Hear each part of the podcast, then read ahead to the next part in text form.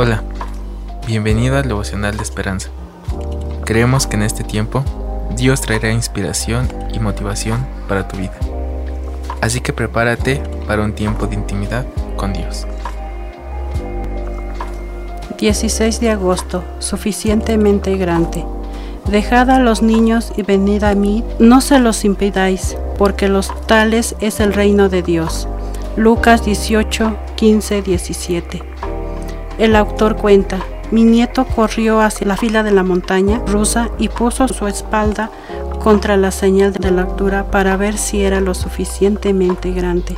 Para subir gritó de alegría al ver que superaba la marca. Gran parte de la vida se trata de ser lo suficientemente grande, no pasar de la silla para el auto al cinturón de seguridad y del asiento trasero al delantero aprobar un examen para conducir, votar, casarse.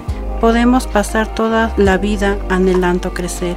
En la época del Nuevo Testamento a los niños los mataban, pero la sociedad no los valoraba mucho hasta que se hacían grandes y podían ayudar a la familia y entrar como adultos en la sinagoga. Jesús hizo ánico los estándares de su época al recibir a los pobres, los enfermos e incluso de niños. Mateo, Marcos y Lucas relatan sobre padres que llevan a sus hijos a Jesús para que los bendijera y llorara por ellos. Mateo 19:13, Marcos 10:16. Los discípulos los reprendieron porque los consideraron una molestia, pero Jesús se indignó. Marcos 10:14, y abrió sus brazos a los pequeños, los exaltó y desafió a todos y a, volverse como ellos, reconociendo su vulnerabilidad y necesidad de él. Lucas 18:17. Nuestra necesidad como la de un niño es lo que nos hace suficientemente grandes para recibir su amor me hace recordar ahorita donde el devocional nos dice que a los niños solamente los valoraban cuando ya eran grandes. Eh, en mi familia había, mi abuelita era de, de las personas que, que a los niños, por ser niños, no nos ponía tanto la atención porque sentía que en ese momento no le éramos serviciales.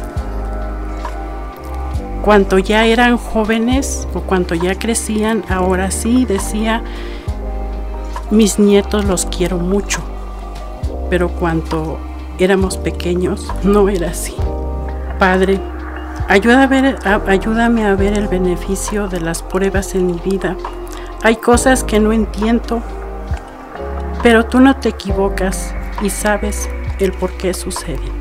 Amén. Esperamos que hayas pasado un tiempo agradable bajo el propósito de Dios.